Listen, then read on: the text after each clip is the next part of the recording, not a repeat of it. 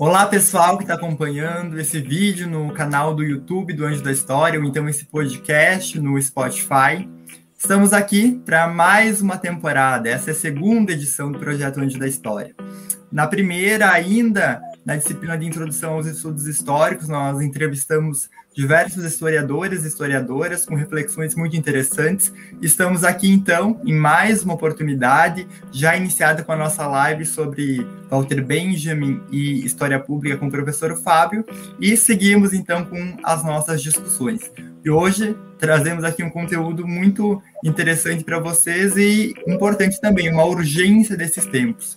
Vamos continuar falando sobre história pública e como situar esse campo, esse conjunto de elaborações num contexto que nós vivemos de negacionismos. Então, o, o episódio de hoje do Anjo da História é sobre história pública e negacionismos.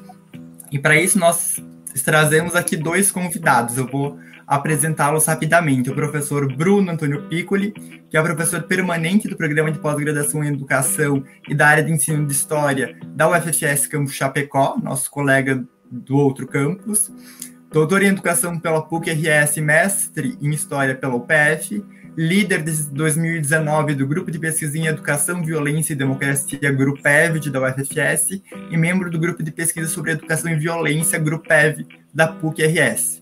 Tem interesse em filosofia da educação, educação histórica e formação de professores, com ênfase nas discussões sobre educação e violência, educação e democracia, temas sensíveis, diálogo, educação para a paz, ética da responsabilidade e contra-educação. E recebemos também a Vanessa Chitolina, graduanda de licenciatura em História, na nona fase, terminando o curso na UFFS Campus Chapecó. É monitora do grupo de pesquisa em Educação, Violência e Democracia e, portanto, orientanda do professor Bruno, é integrante do grupo de estudos em História e Educação Brasileira e é residente pedagógico. Estou super animado, de receber, muito feliz de receber vocês aqui hoje e super animado para as nossas discussões, para os nossos debates. Então, sem mais delongas, já vamos passar para o debate, não é, Anderson? Boa noite, Gui, Agatha, Pitt, os membros da mesa aqui, tudo bem com vocês? É, Vanessa, bem-vinda. Bruno, bem-vindo. A todas, a todos, a todos que nos acompanham aí. Boa noite, boa noite, bom dia. Como é que você esteja acompanhando a gente aí, tá bom? Bom, hoje a gente vai falar então um pouco sobre história pública e negacionismo, né? Eu acredito que é, o professor Bruno e a, e a Vanessa aí conseguem nos guiar sobre esse caminho aí um pouco, né? A gente vive numa situação muito peculiar, né? Vamos chamar assim, é, no, no momento atual, né? É, eu vou fazer uma pergunta para vocês já, né? É, a gente verifica que, como no século XX, vamos fazer um paralelo aqui já. Como no século XX, né? A sociedade foi tão dependente da ciência para o desenvolvimento das tecnologias em si, né? E a gente se depara, lógico, que no século XX teve toda a questão de dois pós-guerras e tudo mais. A gente vive hoje uma questão pandêmica em que os negacionismos acabam é, vindo à tona novamente, né? Então, eu queria, é, mais ou menos, dentro desse contexto que a gente viveu no século XX e está vivendo também no século XXI, nessa segunda década já, né? É, uma, uma noção introdutória desses negacionismos todos que nos acompanham, né? Eu acredito que de uma forma até cíclica, assim, num, né, numa aspas, assim, se é possível fazer essa comparação, lógico, né, senhores? Eu deixo a palavra livre para vocês para debater então um pouquinho aí para nós essa questão introdutória do negacionismo para nós. Eu posso começar, né? Uh, depois a gente vai fazendo esse, esse bate-bola. Uh, em primeiro lugar, quero agradecer o convite uh, e fico muito honrado, né? Parabenizo pelo projeto, né? pelo acompanhamento também do professor Fábio nesse projeto, né? Tem bem a, a, a marca da, do trabalho dele, né? E, enfim, espero sucesso nessa segunda temporada. Uh, a pergunta do, do, do Anderson sobre uma definição de, de negacionismo Uh, a gente pode sim trabalhar a partir do século XX, mas também a gente precisa ter, ter, ter claro que a rejeição a tudo que é do universo do intelectual, do universo do pensamento, o, o pensamento como algo mal visto, não é uma coisa tão recente. Né? Uh, se a gente pegar, de certo modo, foi uma recusa ao pensamento, foi uma forma de negacionismo, de anti-intelectualismo, o motivo da acusação que pesou sobre Sócrates na, na Atenas de 500 a.C. Né? E olha só que interessante, Sócrates foi acusado naquela oportunidade pelo Meleto e por outros dois uh, representantes da, da Assembleia por perverter a juventude e por uh, negar, recusar os deuses da cidade. Né? Então, ele estava sendo acusado de coisas que me parece muito semelhante às contemporâneas acusações que movimentos de caráter neoconservador, uh, de caráter reacionário, melhor dizendo, uh, há uma pequena diferença, embora a aproximação é grande, uh, oferecem a essa a esse segmento, né, que é a, a, intelectualidade de modo geral, né, que é justamente desses indivíduos que questionam os valores tradicionais, no caso da Atenas antiga estava na figura dos deuses da cidade, hoje está na ideia de uma família tradicional, dos valores inquestionáveis do cristianismo e assim vai. Né? E também se faz a acusação de perverter a, a mocidade, de perverter, perverter a juventude. Então, então essa, essa história do, do, dos negacionismos, do anti-intelectualismo e tudo mais, ela acompanha inclusive o próprio percurso civilizacional.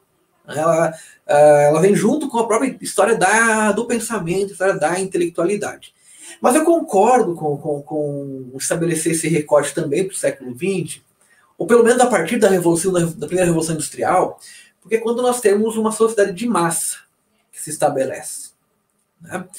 Uh, e isso, isso altera as regras do jogo. Porque aí uh, o negacionismo, ou essas posturas negacionistas, discursos negacionismos, negacionistas, uh, eles têm uma, um, um, claro viés político de convencimento das massas e, portanto, eles têm uma é um viés político que soterra, que mata a política, né? Isso é uma coisa importante já clara, né? Ele, ele, ele se propõe, são tipos de movimentos que se propõem a ser a última inauguração, né? A impossibilidade de tudo que seja novo. Mas, de qualquer modo, isso é um ideal político, né? A morte da política é um ideal político. E, enfim, no, com a sociedade de massas, então, uh, esses movimentos que mobilizam discursos negacionistas têm por objetivo conquistar as massas, conquistar apoio e empreender projetos políticos. E uh, não por acaso, se nós lembrarmos do Giovanni Gentili, que é o teórico do fascismo, pelo menos o principal teórico do fascismo, ele, de forma escancarada, ele não, ele não, não era como Carl Schmitt, um indivíduo assim que tentava construir um texto racional para justificar a ditadura nazista. O Gentili era escancarado. Ele dizia que o fascismo é contra a intelectualidade. Né? Não, não, há, não há possibilidade de diálogo entre o fascismo que ele defendia, né? então naquele, naquele momento o fascismo não era algo mal visto, né? e a intelectualidade. Então há, uma necessidade de negar o pensamento, negar o universo da, da intelectualidade. E no século XX nós temos também, né, desde a da Revolução Industrial, no século XX mais forte, a hegemonia dessa racionalidade instrumental, que é uma racionalidade anti-intelectual. Então, o, o, duro de se afirmar e o que torna desesperador quando a gente fala sobre o negacionismo, isso é uma coisa que o Adorno e o Horkheimer já apontaram, é que eles não são a exceção do nosso, da nossa organização civilizacional. Eles são a regra. A exceção é o pensamento. Isso é desesperador. Né? Isso, isso coloca a gente diante de uma urgência, a urgência de pensar. Acho que, que nesse sentido, nós também temos que definir o que seria o negacionismo hoje em dia, né? Iria pelo caminho de uma pessoa ter uma visão pré-estabelecida sobre um evento histórico e procurar criar uma narrativa ou buscar por narrativas que confirmem essa visão já pré-estabelecida. E para isso, então, ela vai confabular, ela vai falsificar, ela vai inventar para que, que siga nessa linha de confirmação de uma visão pré-estabelecida. Nós podemos identificar diferentes tipos de, de negacionismo na sociedade. Nós temos o negacionismo total e o parcial. O total é quando o indivíduo ele nega completamente a existência de um evento histórico. Por exemplo, o Holocausto nunca ocorreu. Ou o negacionismo parcial, que é quando o indivíduo nega um aspecto específico do evento. Por exemplo, as câmaras de gás nunca existiram. Então, eu aceito que o Holocausto existiu, mas eu nego que as câmaras existiram. Porém, para além desse tipo de, de negacionismo, nós temos outros tipos de revisionismos ideológicos. E quando a gente usa o termo revisionismo ideológico, a gente precisa frisar a palavra ideológico, porque a revisão ela é uma prática e uma ferramenta da nossa área. A gente precisa sempre estar revisando documentação, interagindo com os nossos pares, questionando as pesquisas, questionando as análises. Porém, o revisionismo ideológico, ele não busca essa revisão para enriquecer a nossa área ou para agregar conhecimento à história. Ele visa deslegitimar ou invalidar tudo que é feito pela academia e o que é feito por historiadores, por intelectuais. Mas, para além do negacionismo, então, nós teríamos o, o, revisionismo ideológico que busca justificar os eventos. Então, eu citei o exemplo do Holocausto, das câmaras de gás, mas nós podemos pensar na ditadura militar brasileira. Hoje em dia, nós temos grupos que negam totalmente a existência da ditadura militar, então, a ditadura não existiu, foi, na verdade, um regime militar. Temos os grupos que falam foi sim uma ditadura, mas não houve tortura, não houve assassinato, não houve censura. E temos esse último caso, então, de revisionismo ideológico, que é quando o indivíduo ele aceita que foi uma ditadura, aceita que houve tortura, que houve violência, que houve censura, que houve abuso, mas ele usa o termo mas, né? Mas, se não fosse isso, a gente seria a Venezuela. Se não fosse isso, o Brasil teria passado por uma revolução comunista. Então, nesse sentido, nós temos esses três tipos de movimentação e nós podemos vê-las com muita frequência na internet, né? Passo para o prof, depois eu faço mais complementações. Uh, isso que a Vanessa traz uh, revela um aspecto que não é regra, mas é quase uma regra dentro dessa desses diversos tipos de negacionismos e revisionismos de caráter ideológico, que é um pensamento persecutório. Uh, o Erich Fromm chama isso de patologias do pensamento. Né? No livro A Salvação da Humanidade, é um livrinho lá dos anos 60.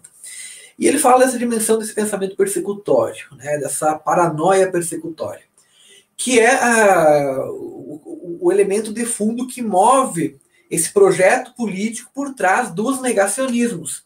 E não por acaso, a Vanessa trouxe alguns temas que são temas sensíveis. Né?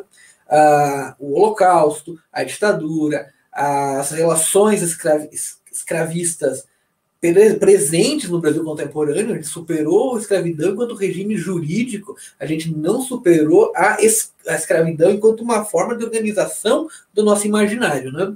Uh, e, portanto, da, de organização do nosso mundo. Né? Isso é um tema sensível.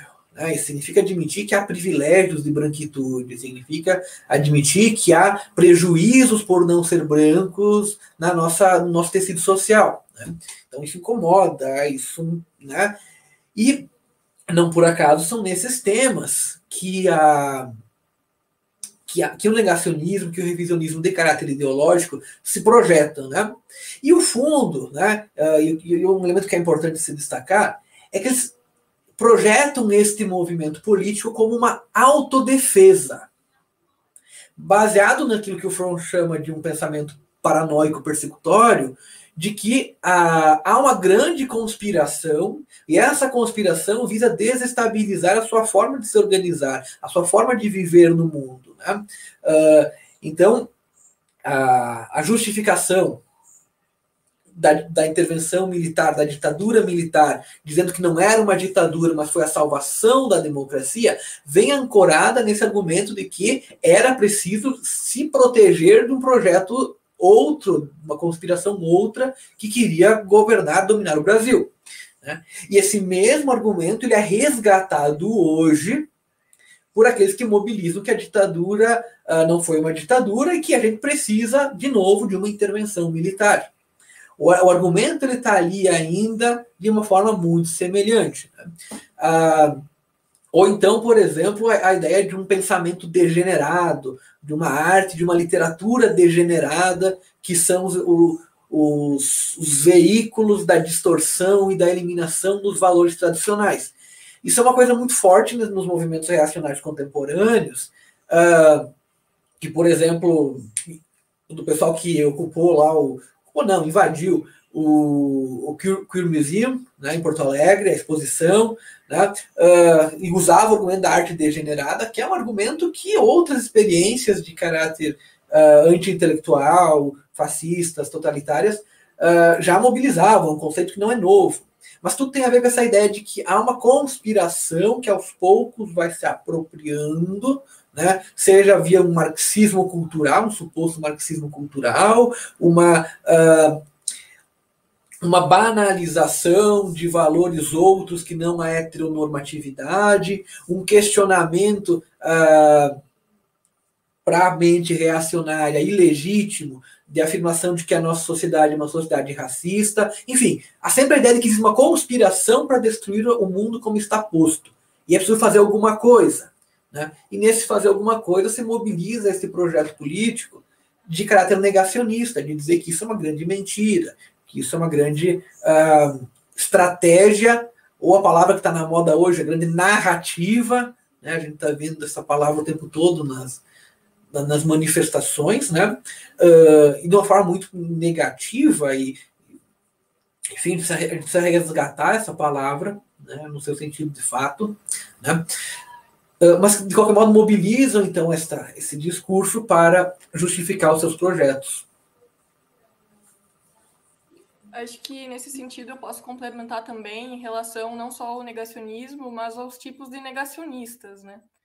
Uh, a historiadora Deborah uh, por exemplo, que é uma historiadora norte-americana que foi perseguida por um revisionista chamado David Irving, ela inclusive foi processada, teve que defender no tribunal que o, que o holocausto havia ocorrido, serviu de, de exemplo também para a criação do filme Negação, que é legal. Ela usa o termo negacionista amador e negacionista profissional. O negacionista amador, que em algum, alguns contextos, inclusive, esse termo é traduzido para negacionista inocente, o que eu particularmente não concordo, porque acho que apesar dessa pessoa acreditar com convicção nessa narrativa, de alguma ou outra forma ela apoia a violência, apoia alguns tipos de abuso, ele seria esse consumidor e replicador de conteúdo, meramente assim. E o negacionista profissional, então, que seria essa outra face, é o indivíduo que, que sobrevive disso. Então, essa seria a forma de renda dele. Ele, ele tem o seu sustento baseado na invenção de polêmicas, na falsificação da história, e ele usa isso como forma de enriquecimento.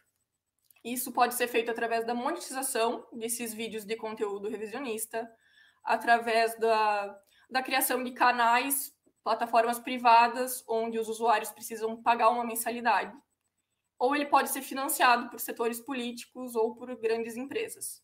Então, acredito que existe uma grande diferença entre, entre esses dois indivíduos e como eles atuam, porém, eles também são essas faces do, do negacionismo e são deles que a gente recebe esse tipo de conteúdo, né?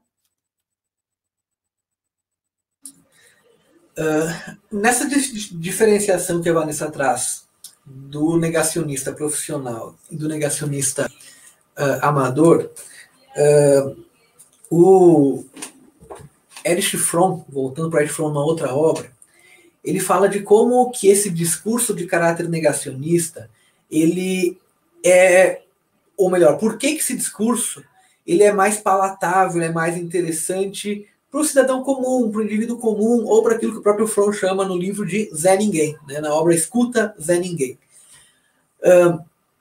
O, o indivíduo que, que é esse, esse negacionista amador, como muito bem diz a, a, Vanessa, ele é um apoiador da violência, e segundo o Fromm, ele é, ele é do tipo mais perigoso, que numericamente ele é relevante, né? Uh, o tipo mais perigoso de, de, agente político é o Zé Ninguém, né? porque ele se vê representado em ideias absurdas e propulsiona essas ideias absurdas para situações em que elas não deveriam ser uh, alçadas. Né? O fascismo, inclusive, é um movimento que se ampara nos Zés Ninguém, né? porque ele uh, mobiliza um conjunto de ideias, de pensamentos, de valores que o indivíduo já tem. Né? Uh, o Adorno, seguindo as reflexões do Freud, diz que o fascismo não inventa nada de novo, ele é a aplicação prática da própria psicologia do, do ser humano. Né?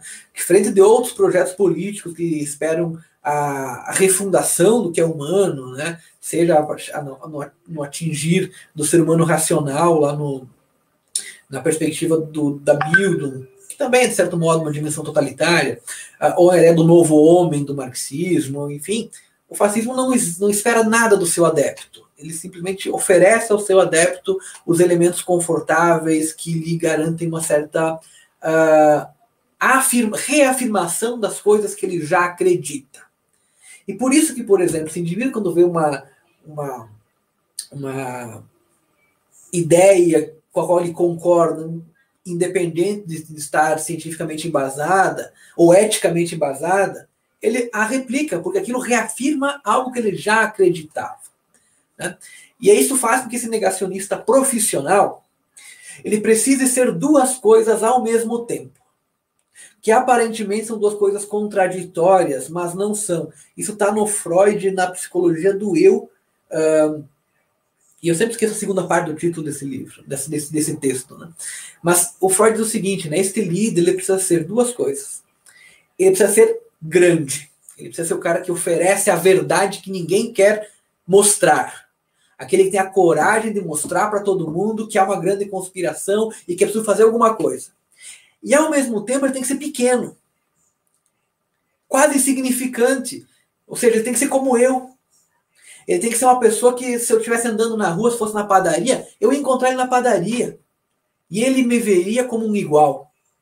Então, esse sujeito que é grande, ao mesmo tempo é pequeno. Né? É o sujeito, então, que é o corajoso, o autêntico, uh, e que faz questão de parecer ser um cara do povo simples. Né? A gente tem exemplos desses pululando mundo afora, né? Que é o negacionista seria o na, na descrição da Lips está o, o, negacionista profissional. Só que esses dois elementos, esses dois tipos de negacionistas, não existiriam um sem o outro. Eles fazem parte de um movimento perigoso.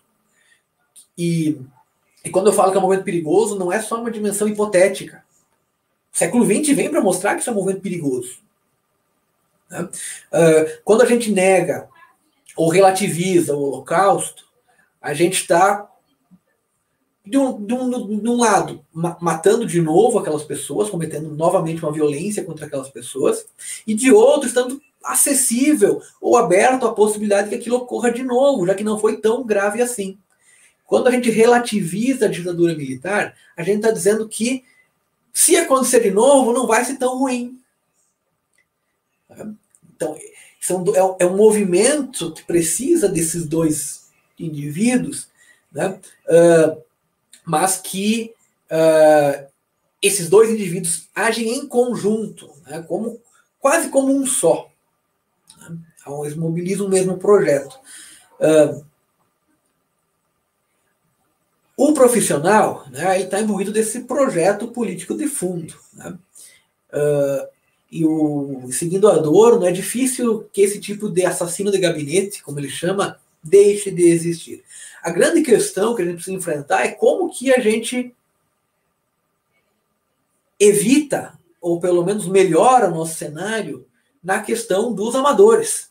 Ou seja, os assassinos de si próprios, para usar novamente a definição do Adorno nessa, nessa relação entre esses dois tipos de personalidades autoritárias. A minha pergunta vem do que vocês estavam falando, é, que é desses fatos históricos mesmo, né? É, o negacionismo do Holocausto, né? Sobre o massacre, é, eu queria que você falava, falassem, os dois falassem especificamente sobre as torturas da ditadura, né, que geralmente são passadas do pano. E também, para dar uma descontraída, aí, eu queria que vocês falassem sobre o terraplanismo, aí, que estava assim, em evidência há pouco tempo. Que a Vanessa pode começar? Pode ser, Vanessa? Eu vou falar um pouco sobre, sobre o negacionismo da internet em relação à tortura, que é o que eu acompanho, e falar um pouco sobre a Brasil Paralelo, que não tenho como fugir disso, porque também é uma área do meu, do meu entendimento.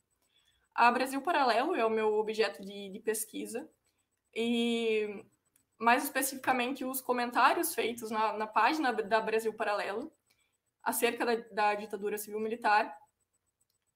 E o que nós podemos acompanhar é o vídeo que eu, que eu estou analisando, ele é de dois anos atrás. É o 1964, entre armas, o Brasil entre armas e livros. Ele foi publicado há dois anos atrás. Foi nessa época que ele teve o seu maior número de visualizações. Então, nessa época é que mais apareciam comentários justificando a tortura, digamos assim, nesse sentido de, de, a passada do pano, como você disse. Ah, de fato, a ditadura foi, teve tortura, teve assassinato, mas se não fosse por conta dos militares, seríamos uma, uma Venezuela. O que eu tô, tô conseguindo deduzir agora na reta final da minha pesquisa é que o discurso vem mudando. A partir do momento que nós temos eleito um presidente que publicamente é favorável à ditadura, o discurso do Mas ele vira outro discurso. Ele vira um discurso mais agressivo que de fato apoia o retorno de uma ditadura militar.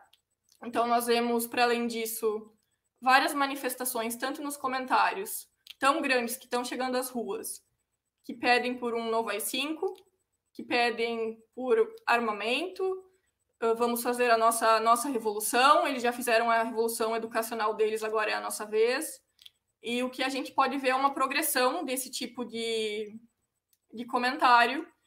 E como a internet ela reflete a nossa realidade, ela reflete o espaço público, acaba se tornando eminente o, a possibilidade de algo desse, de, nesse sentido ocorrer. Passo para o Bruno. Uh, parece que até uns dois anos atrás havia um certo constrangimento, né? Essa, esse segmento dessa extrema direita estava, para usar uma expressão do jargão, no armário. Né? E a partir do momento que ela recebe esse aval do presidente da República, ela sai do armário e mostra a, a fantasmagoria, para usar uma expressão benjaminiana que eles defendem, né? O retorno disso, né? Que uh, se percebe nisso que aquele mas que existia antes, ele era inclusive constrangedor para o próprio defensor, para aquele indivíduo, porque o que ele queria defender mesmo era o porão. Né? Quando ele dizia, olha, é, teve tortura, mas isso foi necessário, foi importante, eram subversivos. Né? O que ele estava querendo dizer, e, o, e esse curto espaço de tempo, de forma desesperadora, mostra, é que o que ele queria dizer é o seguinte: teve tortura sim, que bom que teve. E tinha que ter tido mais. É isso que está querendo, se está, estava querendo dizer já naquela oportunidade, mas havia um constrangimento, né? havia uma questão de não se sabia como que isso seria recebido. Né? E aí nisso, né, nesses dois anos para cá, com esse é, a gente vem mergulhando na insanidade assim progressivamente faz um bom tempo, mas acho que a gente nunca teve tão mergulhado e a gente banalizou tanto a absurdidade quanto nos últimos dois anos, né? E a gente dia após dia já se perguntar qual vai ser o absurdo de hoje. Né? E isso é muito perigoso porque isso vai reduzindo a esfera pública enquanto um espaço para ação, enquanto um espaço para o exercício da liberdade, enquanto um espaço para se aparecer da forma como se é para o mundo, né?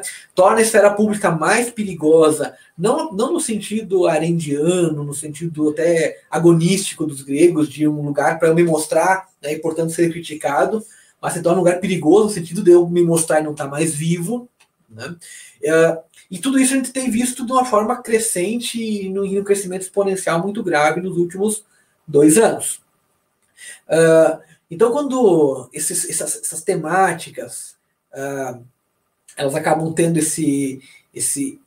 O pessoal acaba se sentindo à vontade para defender essa absurdidade, mostra que a gente chegou num, num, patamar tal de banalização da violência, de banalização da morte, de, uh, de absurdo, que, uh, que reduz de tal maneira a esfera pública que, como disse muito bem a Vanessa, a gente está na iminência disso ocorrer.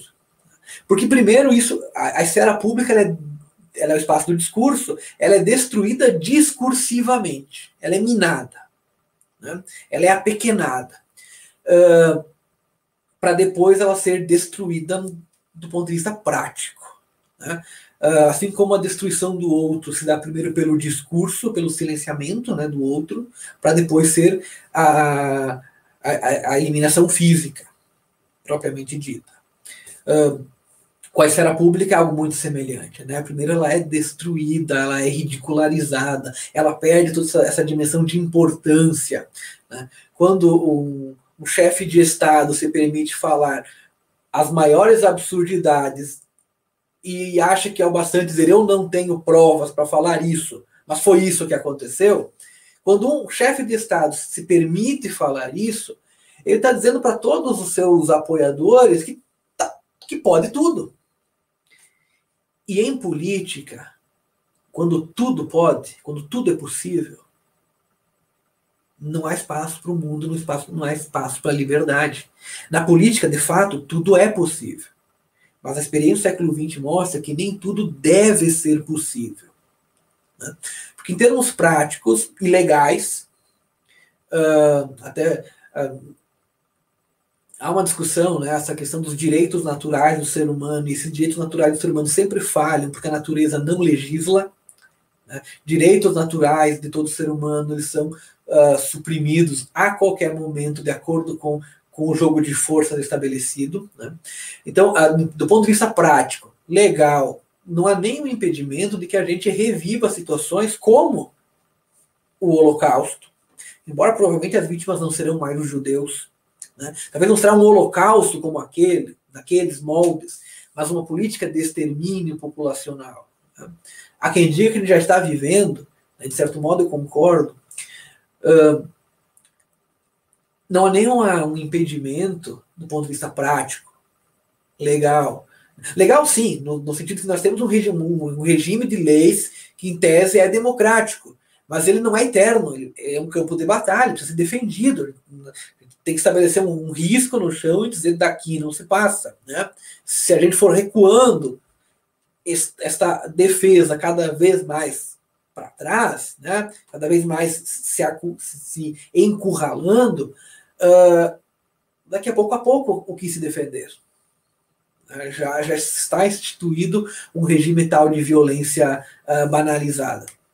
Então, o perigo dos negacionismos, do anti-intelectualismo na política, é que, ao negar que algumas coisas ocorreram da forma como ocorreram, ela está, de um lado, disposta a repetir aquilo, e disposta, do, e do outro lado, disposta a que tudo seja possível em política. E torna o mundo um espaço muito perigoso. Né? Então, uh, o Holocausto, a ditadura são exemplos radicais, são exemplos limites. Né? Uh, a gente vai ter que, a partir de agora, e acho que esse é um tema urgente, da história pública, da ética, da educação, é discutir a pandemia. Né? Como, que a, como que a gente chegou nesse buraco que a gente chegou? Porque ali tem de tudo um pouco, né? Tem esse discurso uh, negacionista, há um discurso de caráter uh, político fascistoide, há uma, uma narrativa persecutória, né? Uh, há um, talvez, talvez não, há de forma clara e cada vez está ficando mais clara interesses econômicos do universo neoliberal pra, para o qual a vida é simplesmente um número, né? Então é possível tu quantificar em termos de valores uh, se é se compensa fechar o comércio por alguns dias, faz um cálculo de quantas vidas serão perdidas quando você está disposto a fazer esse cálculo quantas vidas a gente vai perder se a gente abrir uh, uma semana antes o comércio, a gente já está morto para o mundo. Não tem mais nada que fazer aqui. Né? Uh, em, em 20 de dezembro do ano passado, em, em Manaus, ocorreu uma grande manifestação de rua comerciantes de rua, né? Não é necessariamente grandes industriais, porque esses não são grandes lojistas, esses não são bobos, né? Eles não vão para a rua se contaminar. Né? Mas eles mobilizam o discurso de que é preciso uh, salvar CNPJs e não só CPFs, né?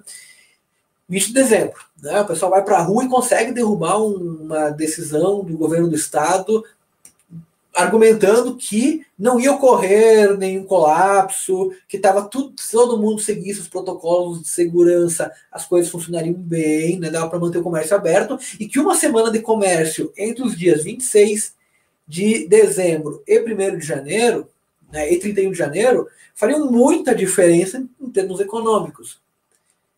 No dia 10 de janeiro desse ano, a gente viu o que ocorreu em Manaus. Né? Porque, de fato, o comércio abriu naquele período. Né? Baseado num discurso que mobilizou tudo isso. Né? Uma pauta política com deputados que nem são do Amazonas comemorando e pression... primeiro pressionando a queda do, do decreto, depois comemorando a derrubada do decreto, com uh, pessoas do setor econômico comemorando a derrubada do decreto, né? Uh, argumentando que não é tão grave assim, não é tão grave assim a situação, e um projeto político, de fundo, né, de que, político e econômico, de que uma vida ela tem um valor equivalente a um, um comércio aberto, a um, a um negócio que, que, não pode ser perdido. Né? Então, tudo isso mobiliza, a gente está tá, tá imerso nessa, nessa, nesse universo absurdo e que a gente precisa encontrar a forma de sair dele. Né? A gente precisa encontrar a forma de sair dele. Qual é a forma de sair dele? Não sei, mas me parece que a, a, a primeira necessária é enfrentando esses nossos temas sensíveis, dos quais a pandemia. A gente vai ter que olhar para esse, esse, esse, período da nossa história né, e tentar entender como que a gente se permitiu, enquanto país, enquanto uh, civilização, se é que a gente pode usar esse termo, uh, chegar a isso. E isso vai ser um movimento bem difícil de ser feito. Né? A gente vai ter talvez um, um movimento tão forte quanto o negacionismo que se tem sobre a ditadura, do negacionismo da pandemia enquanto uma responsabilidade do agente humano. Por que, que isso é importante, essa diferenciação? Uh, o vírus em si mata. Não há sentido discutir. Uh, há sentido, claro, né, mas não há sentido buscar responsabilização de indivíduos porque o vírus mata. Né? Agora, a gente sabe que o vírus se comporta de tal maneira. Então, políticas públicas que incentivam tal comportamento, essas sim são cabíveis de, de responsabilização. E essas sim precisam ser enfrentadas. Né? Uh, o papel da história não é fazer o, o, julgamento do ponto de vista jurídico, gente precisa mostrar quem tomou tal decisão, tal momento, quem pressionou e qual foi a consequência disso. Especialmente porque a gente está num mundo, num, num planeta, melhor dizendo, que corre o risco de reviver situações como essa. Né?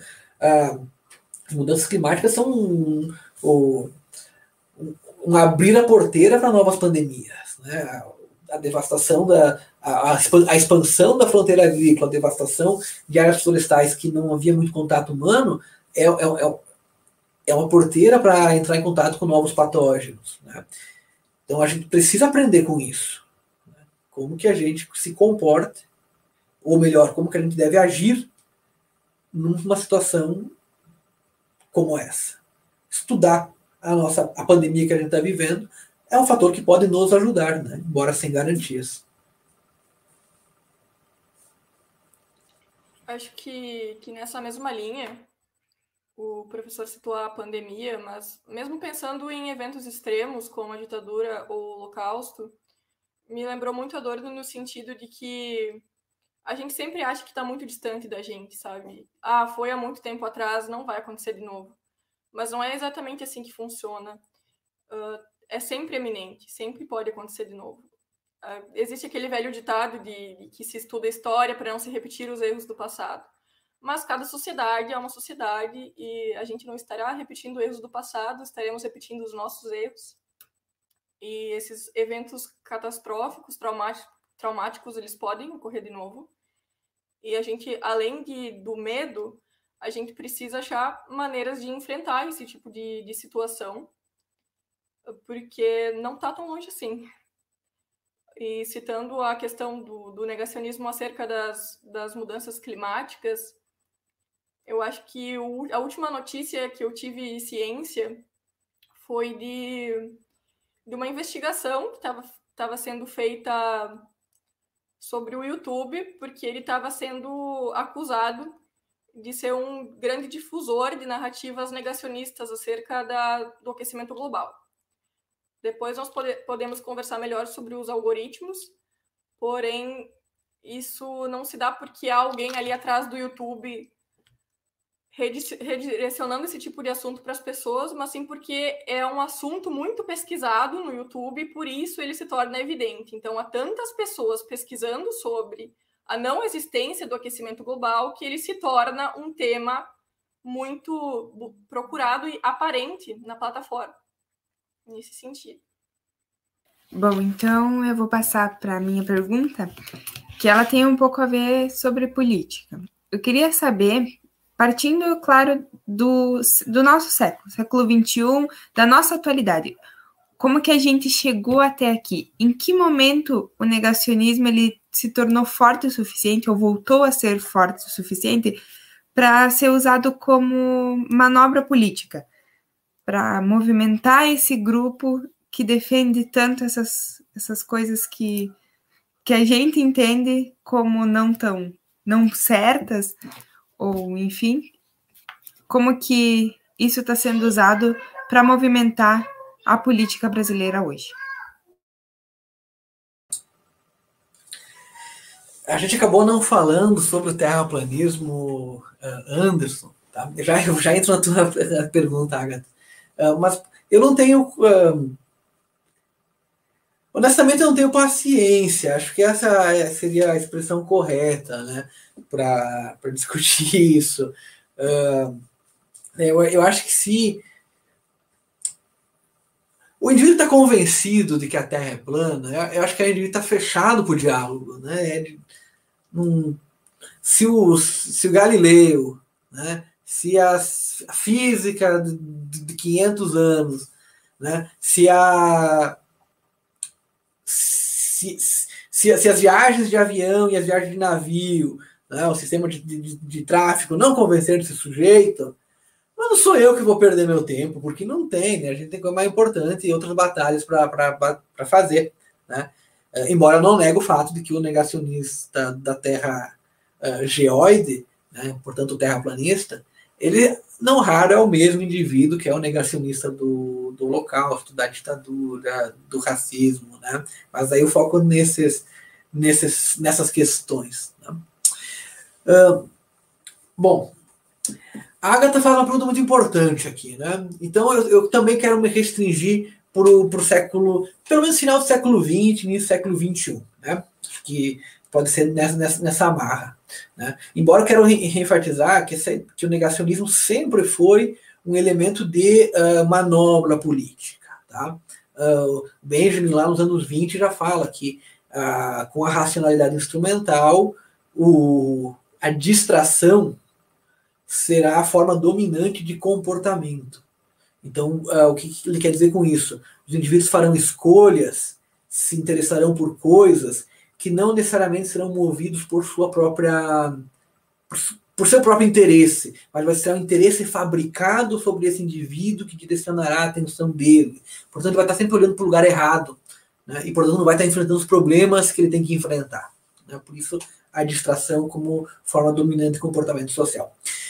Mas olha, o que nós temos no final do século XX, do século XXI, é, de um lado, a, a ruína de uma, de uma alternativa malfadada ao capitalismo, tem uma, a ruína dos modelos que tentaram uh, propor alternativas, como especialmente o socialismo, e nós temos, então, nessa lógica, a vitória do modelo de capitalismo específico, que é o capitalismo neoliberal. Uh, que é esse capitalismo da superprodutividade, do indivíduo que está sempre bem, sempre feliz, sempre produtivo, sempre ótimo. Né? Uh, e isso, e sempre, né, embora a, a, a, sanha do, do, do, do, neoliberal é atingir o sucesso, né, matematicamente isso é impossível. Então, além de, de, ter todo esse discurso ser sempre positivo, produtivo e tudo mais, o indivíduo sempre se sente um fracassado. Essa é a lógica neoliberal. Né? O indivíduo é um fracassado.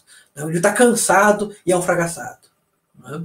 Uh, porque sempre é possível, sempre seria possível estar numa situação melhor. E eu sou um fracassado não só porque eu não atingi essa situação melhor, né? mas porque eu sou responsável por não ter atingido. Isso é muito pesado para o indivíduo. Então, quando eles têm acesso a opiniões, a ideias, que oferecem uma espécie de um alento, de que uh, ele é vítima de uma conspiração, de que ele vive nesse, nessa, nesse estado de cansaço constante e nesse estado de fracasso ininterrupto, quando ele ouve uma, uma narrativa de que ele é o, não é o responsável por isso, né, de que é uma grande conspiração que, que o leva para esse, nesse sentido, isso serve como um alento. O problema é que esse tipo de de oferta de conforto, ela faz justamente aquilo que o Benjamin já dizia, né? Ela oferece um alvo que é o alvo errado. Porque o negacionista, ele é, uh, antes de qualquer coisa, um inimigo de si próprio. Né? A postura negacionista. Com a pandemia isso ficou muito claro. Né? Uh, o negacionista é um indivíduo que está propenso a morrer. Não, não é só propenso a matar, sendo um irresponsável, saindo para a rua, sem máscara, indo para festa clandestina, estando nem aí com, com o outro. Né? Que é uma demanda urgente, né? Como que a gente responde ao outro. Né? Mas não é só nesse sentido, ele também é um assassino de si próprio. Porque ao se expor dessa forma, acreditando que não é tudo isso que se fala, negando, portanto, a gravidade das situações, né? ou negando. Uh, que um regime militar é ruim para todos os brasileiros.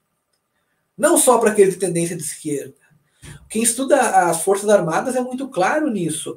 O, o regime de vigilância é muito maior dentro da caserna. A, a Hannah Arendt, quando ela classifica o totalitarismo, ela fala que o regime se transforma totalitário quando, ao invés de perseguir o inimigo, ele começa a perseguir as próprias crias. Né?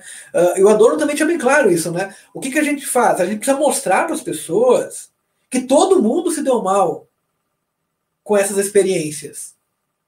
E só assim a gente vai conseguir tentar dar um jeito de superar essa nossa situação.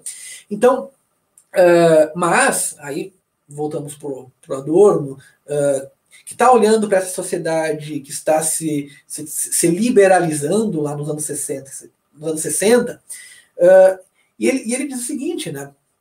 Que essa sociedade então oferece né, uh, alvos para a raiva que todo indivíduo sente de uma sociedade maçante, de uma economia que o torna um fracassado e, enfim, de um indivíduo que não consegue nunca atingir seus objetivos. Só que esse alvo não é o alvo adequado para esta raiva.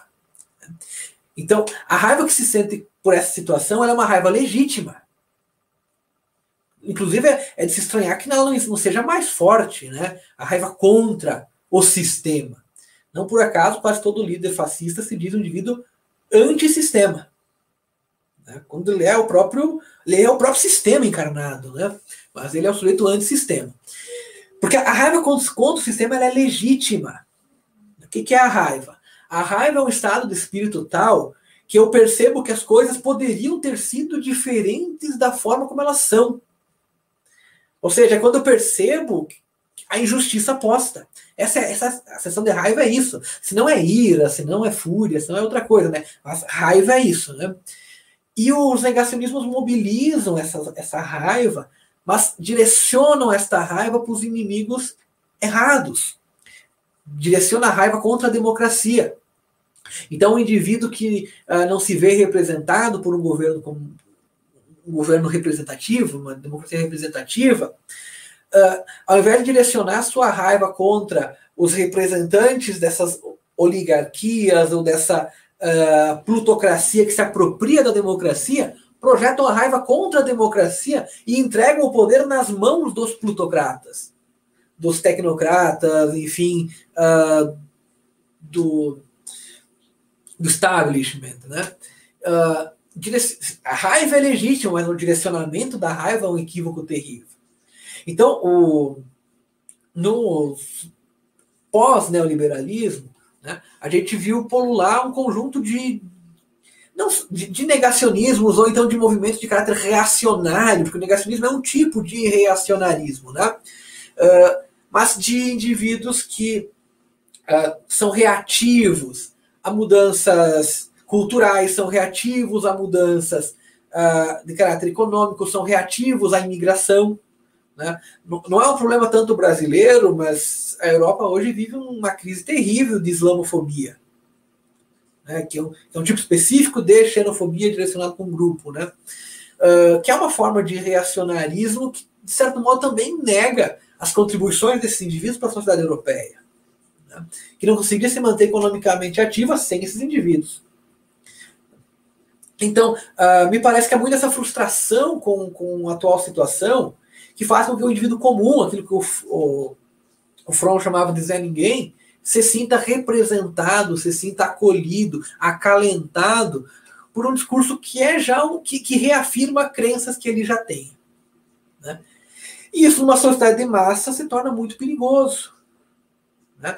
Porque a, sociedade neoliberal, embora ela seja uma sociedade individualista, ela é de massa, porque ela é de uma massa de competidores. É um coletivo de competidores. Cada um por si, mas é um coletivo de competidores. Ah, numa sociedade de massa, esse tipo de adesão e esse direcionamento da raiva para os alvos errados, né, para a ciência, para os ambientalistas, para os intelectuais de modo geral, é muito perigosa.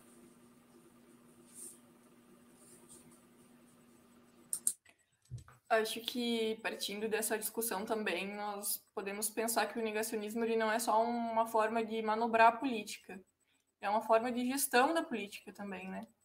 E hoje nós podemos ver indivíduos que representam muito bem isso.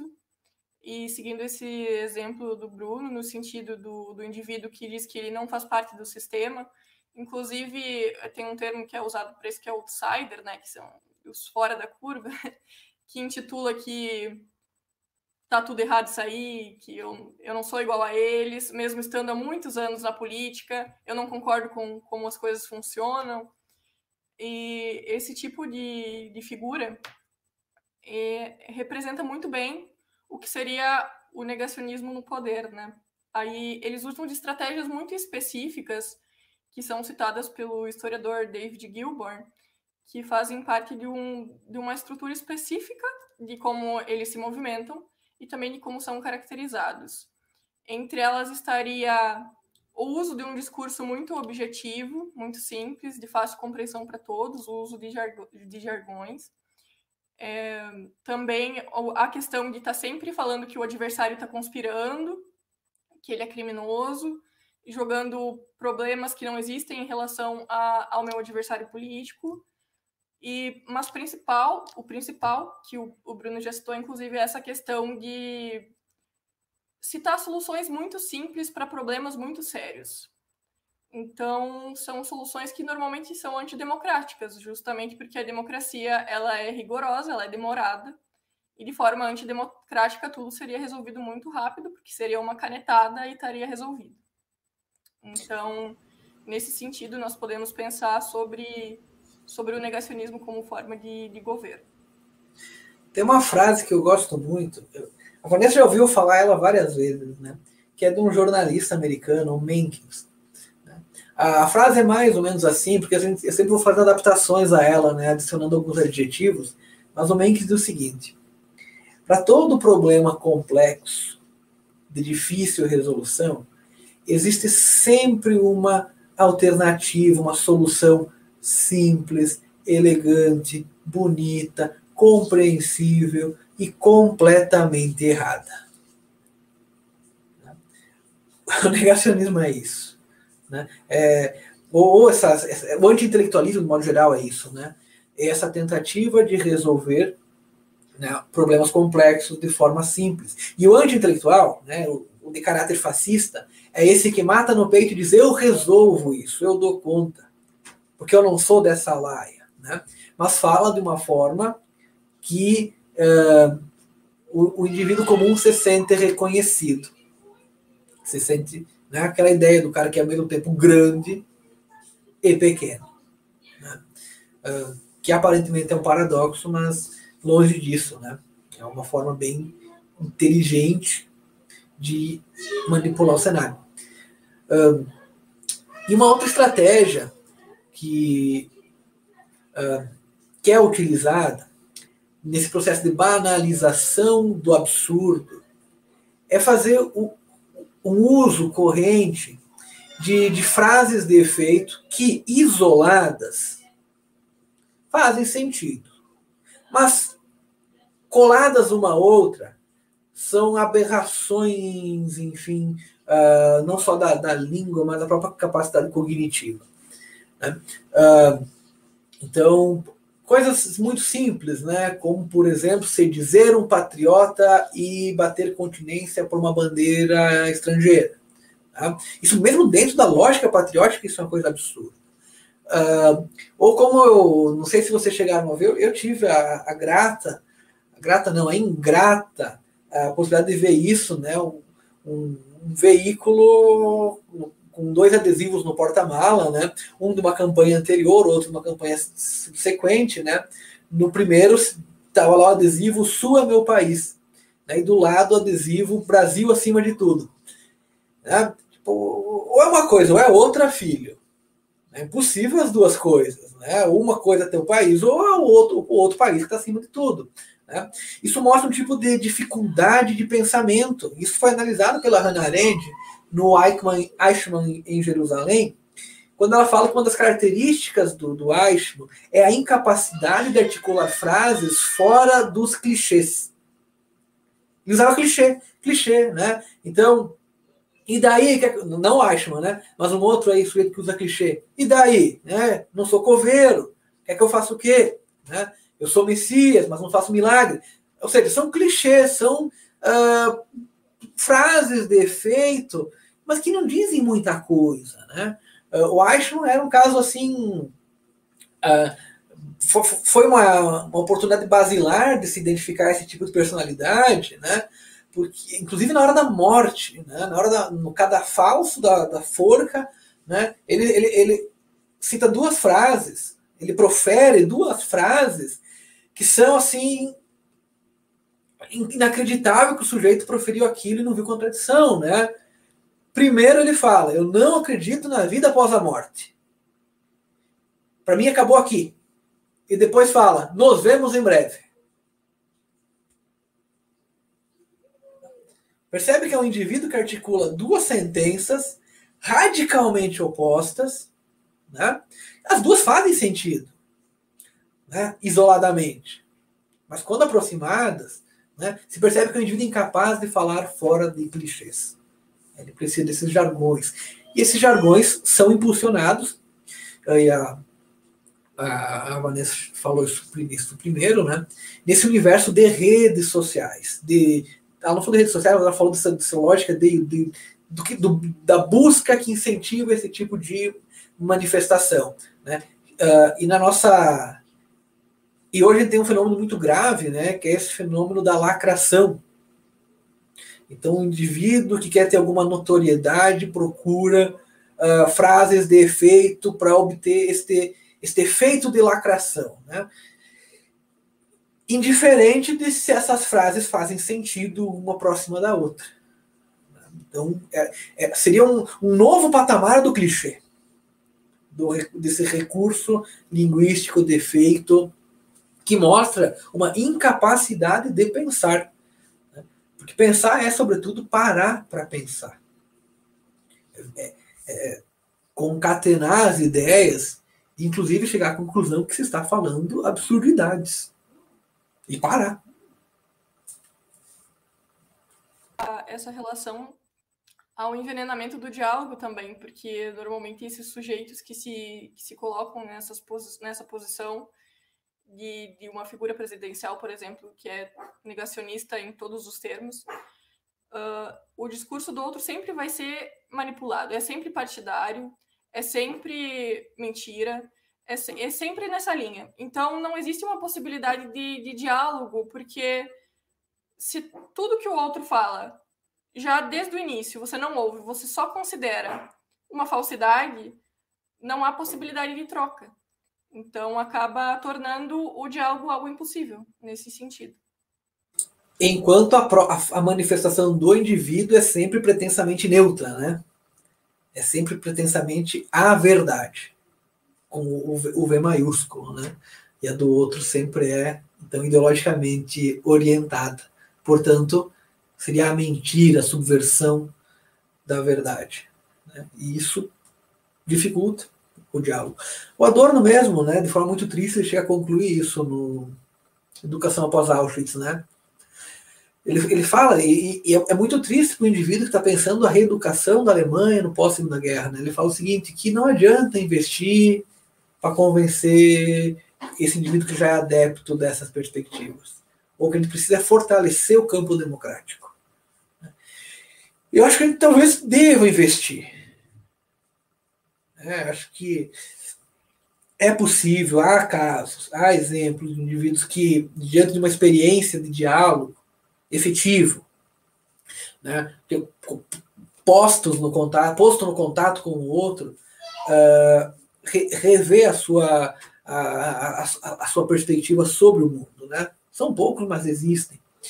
E alguns, inclusive, são bem emblemáticos, né? O, o famosíssimo Schindler, né? Então, são, são figuras com esse, com esse caráter. Acho que vale a pena gente investir na possibilidade de que, enquanto se está vivo, é possível mudar. Mas é muito triste a gente perceber o quão difícil é isso. Porque essas redes, e redes no sentido mais amplo, tá? não só redes de, de rede informatizada, né? Ah, mas essas, essas redes elas se retroalimentam. E elas oferecem, ao oferecer esse abrigo, esse acalanto, essa, uh, esse conforto para o indivíduo, ela, ela, também estabelece um conjunto de cobrança. Esse indivíduo é parte de um grupo, precisa defendê-lo, precisa. Né, ele passa a ser um, um, um profusor da verdade. A Hannah Arendt fala, né? É, são indivíduos que percebem que é a chance, talvez a única chance de, se, de serem importantes historicamente. Então isso torna isso muito complicado. Só nos resta então desejar boa sorte para quem for tentar dialogar com, com essas pessoas, né? Acho que a sorte vai ser necessária. Mas pelo que vocês vêm colocando aqui na nossa conversa, o, o entendimento ao, que, ao qual nós estamos chegando é que o, negacionismo não é um fenômeno novo, né? Ele já a, acompanha a, a história da humanidade há bastante tempo. Mas o que eu fico pensando é em que sentido as redes sociais, o digital, não potencializam o, o negacionismo pela própria estrutura dela. A gente fala muito em bolhas digitais, em que só as pessoas que concordam com uh, um determinado tipo de pensamento mantêm uma relação, e também uh, pela, pela própria estrutura como a, acontece o, o, diálogo ali nos comentários de, publicação de, de, de, em alguma rede social ou de, de algum vídeo, né? A réplica sempre tem menos alcance do que o comentário original, né? Eu vou até citar alguns exemplos que me aconteceram nesses tempos. Eu estava um dia lá pelo Instagram procurando uh, alguma coisa, enfim, me distraindo, e aí vi um, um comentário num, numa publicação da prefeitura daqui de Erechim que uma pessoa estava uh, muito indignada solicitando a alteração no nome do aeroporto, porque, segundo ela, faria homenagem a, a um nazista, né? Aí eu fiquei pensando, nossa, enfim, seria realmente algo para se mudar, né? mas não, não era isso. o, o, nazista ao qual a pessoa se referia era o Gustavo Kramer, e o, o nome do aeroporto é Comandante Kramer, a grafia é diferente, tem um entre, o A e o M. Só que, assim, o, o, comentário da pessoa teve curtidas, comentários, todo mundo apoiando, é isso aí mesmo, tem que mudar o nome do aeroporto. Chegou a, a prefeitura respondeu o comentário dizendo que ia encaminhar para as autoridades competentes, se justificando que não podia fazer nada, uh, uh, porque o aeroporto pertence à União, né? E, enfim, e aí eu até cheguei a explicar que não era uma homenagem para um nazista, só que assim, o meu comentário teve duas curtidas, né? Ninguém mais viu, porque a réplica nunca tem o mesmo alcance da publicação original.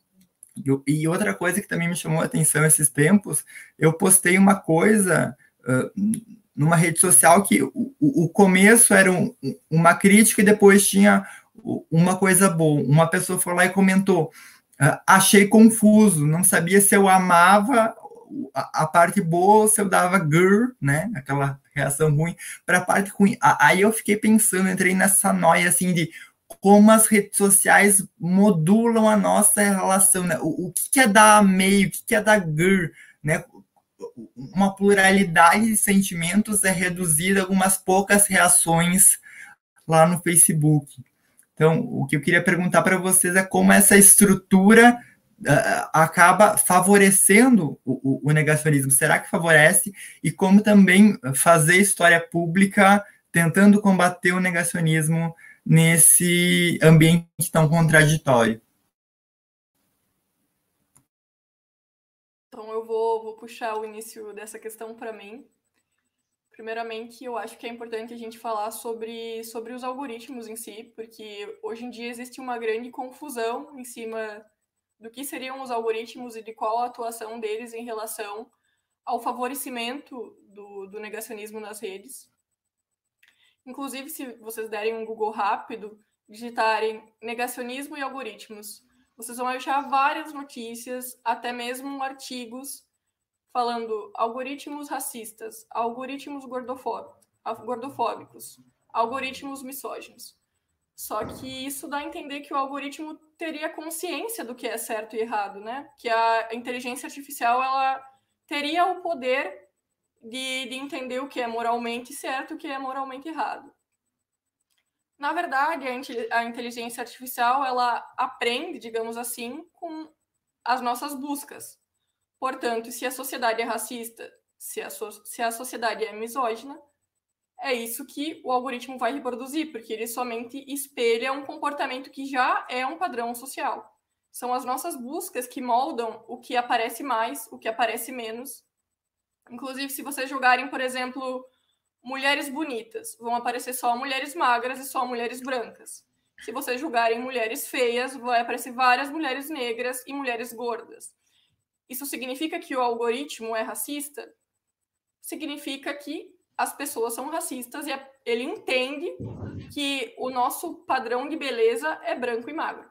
Então ele somente reproduz algo que a nossa sociedade já tem como padrão.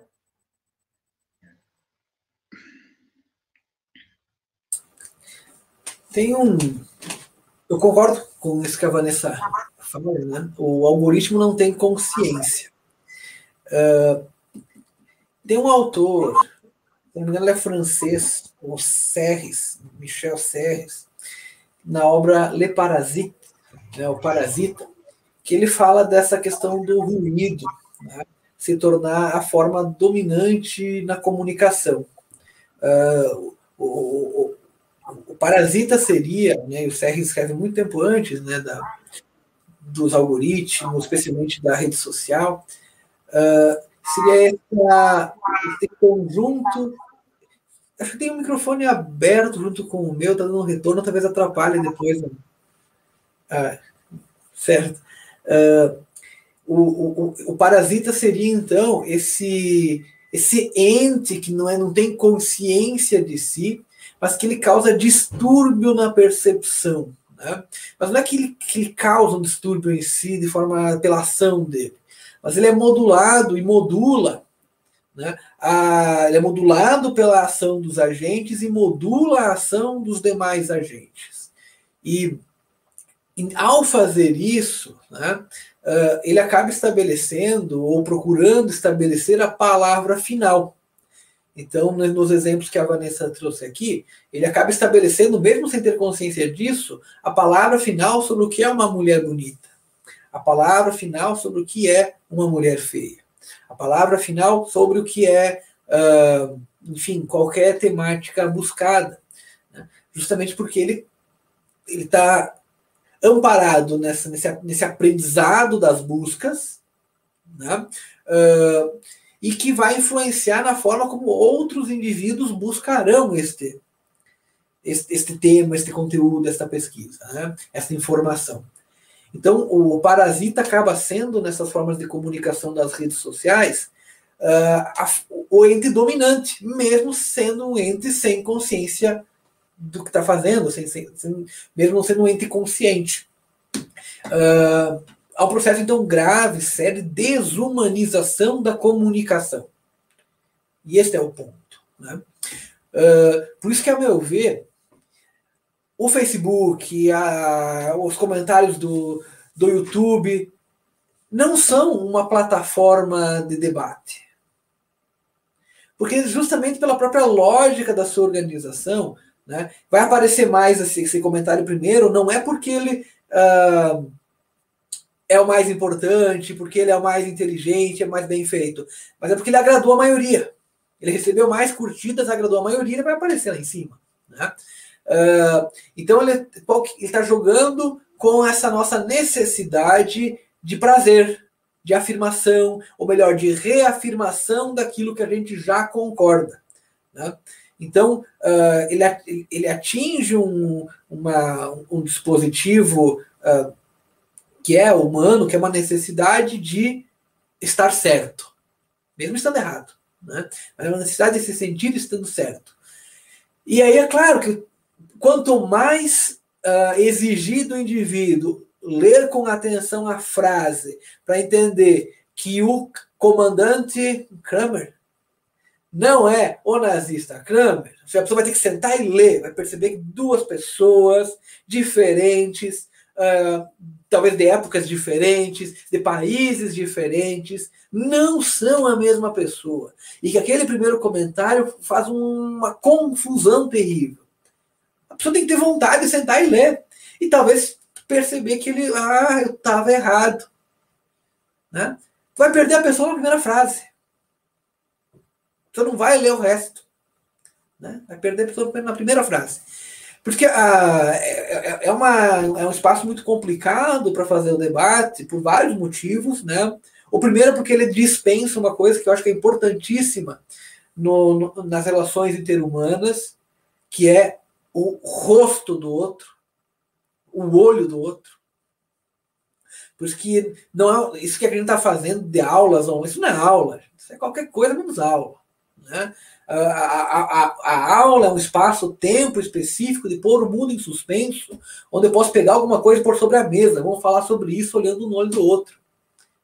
Isso é uma aula. Né? Uh, isso de que a gente está tentando fazer aqui é qualquer coisa, menos uma aula. Né? Porque não tem esse elemento importantíssimo que é o, o, o rosto, o olho do outro. Né? O, o rosto é sempre mais do que o rosto, né? ele é uma uma manifestação, é sempre mais que uma manifestação plástica né, do, do, do, outro. Né? Ele é uma manifestação plástica, mas ele é a possibilidade de humanização do outro e do eu nesse contato com o outro. E o segundo é porque justamente né, as redes não serem um espaço de, de, de comunicação, né, de debate, ou melhor, de diálogo, porque nessa lógica do, de que é por voto, é como se cada comentário recebesse uma votação instantânea, né? E o mais votado vai, pra, vai lá para cima. Nessa, nessa lógica eleitoral atravessada, não importa a, a, a, qualidade do argumento, mas sim o quanto o argumento agrada. Né? É, no passado, eu gastei muito, muito tempo, esforço, é, e, enfim, respondendo comentários, elaborando coisas. Hoje eu não faço mais isso, né? Não, não, né? não, talvez eu não, seja certo nessa minha abordagem. Né? Porque uh, é inegável que as redes sociais orientam formas de comportamento. Isso não é, a gente não, não pode mais negar isso. O que eu questiono é se o combate nas redes sociais vai modificar o comportamento criado pelas redes sociais. Justamente porque nesse combate uma, uma opinião fundamentada não vai ter a mesma uh, capilaridade, a mesma difusão que um comentário absurdo qualquer com um monte de, de curtidas feito na, feito na emoção, né, que mobiliza uma emoção, que mobiliza um conjunto de crenças já estabelecidas pelo indivíduo. Né. Uh, embora nós temos uh, experiências muito bonitas de história pública competindo por esses espaços, né, uh, a gente não pode se iludir que eles conseguem ter o mesmo efeito que, por exemplo, uma Brasil Paralelo.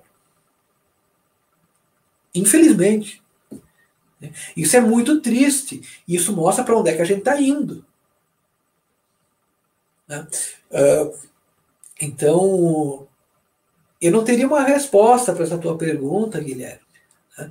Mas o que está bastante claro para mim é que se as redes sociais são uma plataforma para fazer essa, essa divulgação, uh, a gente vai ter que se contentar com, no melhor das hipóteses, um segundo lugar, porque as, essas perspectivas de caráter revisionista ideológico, negacionistas, terão maior visibilidade, especialmente se nada mudar com relação à política de conteúdo.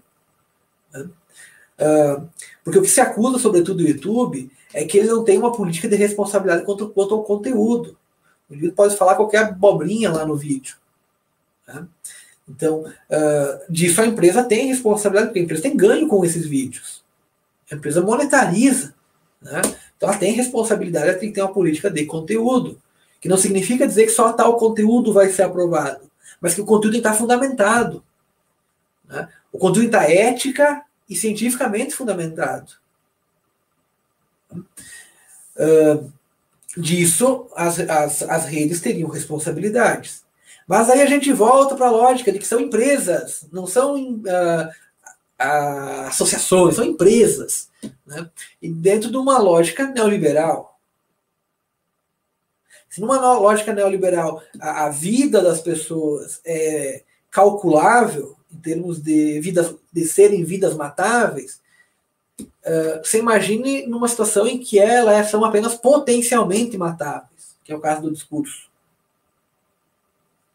Então, uh, Talvez a gente criar uma outra plataforma, que não seja uma empresa, mas enquanto a gente estiver na mão de empresas como YouTube, Facebook, uh, e as demais que pertencem a essa, essas empresas, né, porque o YouTube pertence ao Google, e a Instagram, o WhatsApp pertencem ao Facebook, percebe que está na mão de duas empresas.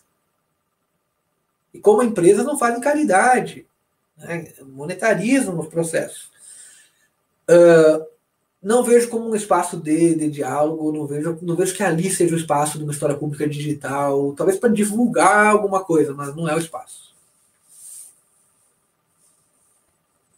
Eu acho que, que pensando assim também, nós podemos pensar nas, nas bolhas como, como uma consequência, na verdade, porque as redes sociais elas são projetadas para entregar para o indivíduo que ele gosta de ver. Portanto, se o meu perfil de usuário é um perfil que demonstra gostar de teorias conspiracionistas, é isso que vai ser me, isso que vai me ser bombardeado uhum. em todas as áreas. E nesse sentido, pensando também nos comentários, quem vai estar assistindo esse tipo de vídeo de forma massiva vão ser pessoas com as mesmas características que as minhas, que também gostam de conteúdo conspiracionista.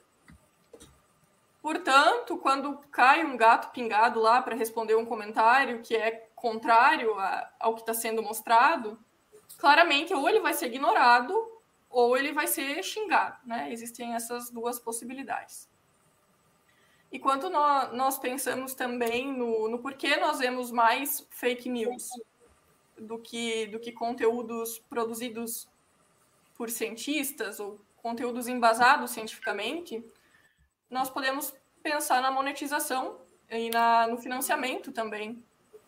Porque, por exemplo, citando esse caso que eu, que eu falei antes sobre, sobre o, os negacionistas do aquecimento global estarem em alta no YouTube. Se eu sou uma empresa que emite gases poluentes, não é benéfico para mim ter um canal no YouTube, eu ter uma pessoa lá falando que não existe aquecimento global, que não prejudica o planeta Terra? É muito benéfico para minha empresa. Então, a partir disso, o que eu vou fazer? Eu vou investir nesse canal. Eu vou investir de duas formas. Uma é turbinando esse conteúdo, ou seja, fazendo com que ele seja divulgado. Existe essa possibilidade. Então, você paga parcela vai para a plataforma, isso pode ser feito em qualquer uma, Instagram, YouTube, Facebook. Então, parte desse dinheiro fica com a plataforma, por isso ela permite esse tipo de ação, e parte vai para o canal. Esse vídeo vai ser divulgado de forma intensa.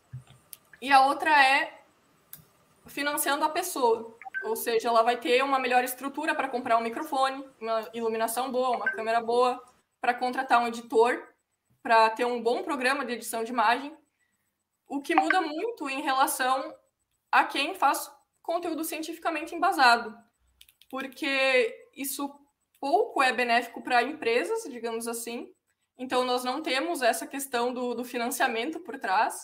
Normalmente, quando nós vemos, né, claro que existem canais que, que têm pessoas falando com embasamento científico, porém não chegam perto desses outros canais revisionistas que têm grandes empresas ou até mesmo setores políticos ali colocando, investindo dinheiro. Nós temos a sala de uma casa, a pessoa com um Moto G filmando, enfim. Não, não existe toda essa estrutura, né, que é envolta a, a esses vídeos revisionistas. E existe outra questão que também faz com que eles se tornem muito mais acessados, que não é só o tipo de linguagem, mas é todo, tudo que envolve o vídeo tá em relação à edição, que vai pegar bem o pessoal, tem umas músicas assim, aquela, aquele clima obscurantista, parece que você, você tá em outra realidade. Causa arrepio, é para te deixar emocionado.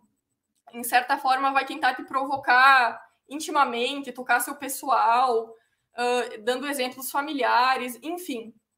Uh, é uma estrutura que nós, como, como cientistas, por exemplo, seguindo processos éticos da nossa área, não conseguiríamos fazer, né? Ou não, não teríamos porque nem não, não seria possível, porque nós não estaríamos seguindo a metodologia científica e porque é eticamente errado, né? Você usar de artifícios desse, desse tipo para atrair público. Mas justamente o que é usado para criticá-los, eles trazem para si. Então, quando a gente diz, por exemplo, que a Brasil Paralelo é uma empresa, ela não vai dizer, ah, a gente não é uma empresa. Eles são uma empresa, se intitulam como empresa, e eles deixam muito bem claro que o que eles estão fazendo lá é visando lucro. Eles, eles falam isso. E então a gente pega se pensando se de fato há como enfrentar eles nas redes sociais, porque eles têm um grande investimento, um grande, uma grande quantidade de seguidores que, para além da monetização dos vídeos, contribui assinando os conteúdos particulares, privados, com uma mensalidade que vai de 10 a 50 reais. Então, a gente tem como a gente tem como usar a internet como um meio de enfrentamento ou, ou não, sabe? A gente se pega pensando nisso o tempo todo, porque realmente é uma situação muito complicada.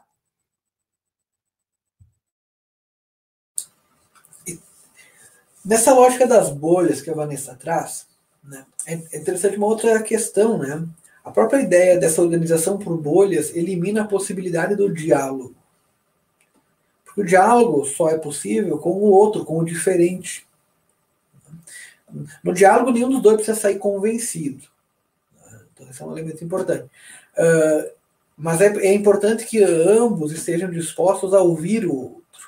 O diálogo significa essa abertura para a alteridade, né? essa abertura para o outro. E às vezes chegando à possibilidade de se perceber errado. Né? Uh, que é uma coisa que eu, particularmente, não sei você, mas eu nunca vi. Né? Numa situação de, de, de um grande debate que se estabelece num comentário de alguém, alguém dizer: É, olha aí, me convenceu, você tem razão, eu estava errado nos meus comentários lá em cima. Né? Não é uma plataforma. É diferente uma, uma discussão uh, acadêmica também tem isso. Também tem esse, esse dificilmente um, um, acadêmico vai admitir que estava errado, né? Uh, mas nós temos casos muito bonitos disso, né? Uh, nós temos o, o, um caso que é clássico, né? embora pouco, pouco conhecido, é clássico no sentido de, de como ele foi bonito, que é o, o do Reflexões sobre Little Rock, da Hannah Arendt. Né? Ela escreveu um, um texto uh, que, de certo modo, ela questiona a integração escolar, até por bons motivos, né? preocupada com a segurança das crianças. E quando ela escutou, ela lê uma crítica de um líder do movimento civil negro, ela pega e escreve um outro artigo na Dissent dizendo o seguinte: eu não havia prestado atenção nisso, eu estava errada. Uma, uma, uma autora já reconhecida, renomada, né? enfim, olha, é uma abertura para o diálogo, né? para a possibilidade de se perceber equivocado. E eu nunca vi isso ocorrer na rede social, justamente porque, tá, justamente não, mas porque a gente vive nessa dimensão da lacração, né? Uh, e porque não é um espaço de diálogo mesmo, ninguém está ali para ser convencido, né? E, e, de certo modo, ninguém está ali muito uh, muito, com, com, muita intenção de convencer ninguém. O que eu quero é jogar para o meu público. Né? Eu estou contando que o meu público vai ler isso, vai concordar comigo, se ele vai manter essa, essa, esse, esse, conjunto aqui coeso. Né? Uh, se convencer alguém é um elemento a mais. Uh, isso é a interdição do diálogo, isso é altamente desumanizante. Né? Os indivíduos se isolam, se tornam mônadas, né? Uh, e, e, são incapazes de estabelecer qualquer tipo de experiência, no sentido do benjaminiano, adorniano ou do Larosa, né? de, de entrar em contato com aquilo que não é ele próprio, né? ou, ou ela própria. Entrar em contato com o diferente e perceber que é nesse contato que a gente se humaniza. O que as redes sociais fazem? O que essa lógica de bolha, de algoritmo faz, mesmo de forma não consciente, com isso concordo plenamente, é um processo, é, é mais um passo no processo de avanço da desumanização causada pela racionalidade instrumental, que não é uma invenção da internet. Mas dá para se dizer que é um, um, um largo passo de avanço nesse sentido. Né? E aí a gente precisa se perguntar é o que isso significa para nós seres humanos. Essa imersão ubíqua, pervasiva, né? ou seja, em todo lugar está conectado e pervasivo, porque o tempo, a, a, essa dimensão do conectado está se estendendo para todas as esferas da nossa vida, todas as dimensões da nossa vida. Né? O que isso significa para nós enquanto seres humanos? Ou em que medida a gente ainda vai poder dizer que somos seres humanos? Ou estamos humanamente agindo no mundo? Acho que são questões pertinentes. É, hoje, o anjo da história, numa perspectiva benjaminiana, voltou seu rosto e, impelido pela tempestade, virou as costas com a presença de Vanessa Chitolina, graduanda de licenciatura em História pela nona fase né, da Fronteira Sul, Campus Chapecó, e de Bruno Antônio Piccoli, professor permanente do programa de pós-graduação em Educação e da área de ensino de História da UFFS Chapecó. Você que nos acompanhou até aqui, nos siga na rede social YouTube, Spotify, Anjo da História, no Facebook, Twitter, arroba Anjo da História, Instagram, arroba anjodahistoria.uff e no site anjodahistoria.wordpress.com. Obrigado por ter nos acompanhado até aqui, até uma próxima. Agradecer aos convidados da noite. Muito obrigado, pessoal, até a próxima.